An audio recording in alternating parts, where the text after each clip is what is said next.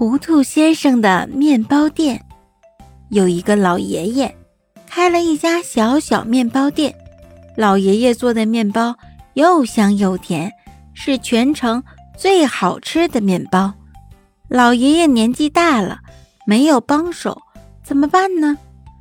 老爷爷的办法可好了，他做了一只名叫皮特的面包狼。皮特很聪明，没过多久。就学会了干活，买面粉、做面包、烤面包、送面包。老爷爷轻松多了，每天都可以坐在墙角下晒晒太阳，或者到江边散散步。小小面包店的生意非常好，做的面包都能一个不剩的卖掉。有一个人经常吃老爷爷和皮特做的面包，他想。面包香喷喷的，真好吃！我也要来做面包，赚很多的钱。这个人就是糊涂先生，说干就干。他在小小面包店的隔壁开了一家大大面包屋。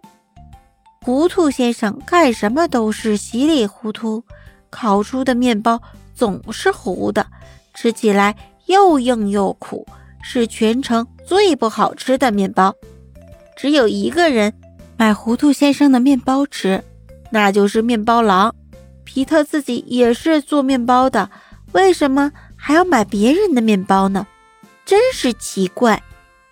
面包狼肚子大，一次要吃很多面包，为了把好吃的面包留给小朋友们，他自己就买糊面包填肚子，每天。小小面包店的面包早早卖完了，而大大面包屋的面包一个都卖不出。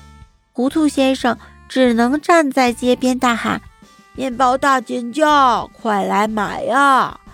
不管糊涂先生的声音有多响，还是没人买。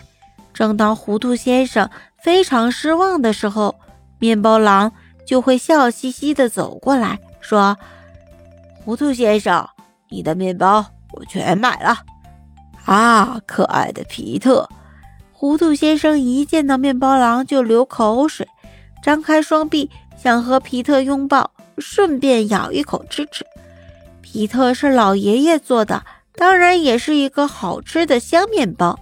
皮特被糊涂先生咬过一次以后，再也不敢跟糊涂先生拥抱了。皮特花不多的钱，把糊涂先生做的面包。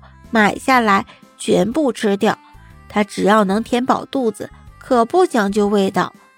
糊涂先生对皮特是又恨又喜欢，恨的是皮特做的面包太好吃了，害得自己面包天天大降价；喜的是皮特这个大肚子，大大面包屋才一直开着，不至于关门。算账的时候，糊涂先生发现。自己没有赚到钱，想来想去，他怎么也弄不明白，面包都卖光了，大大面包屋为什么赚不到钱呢？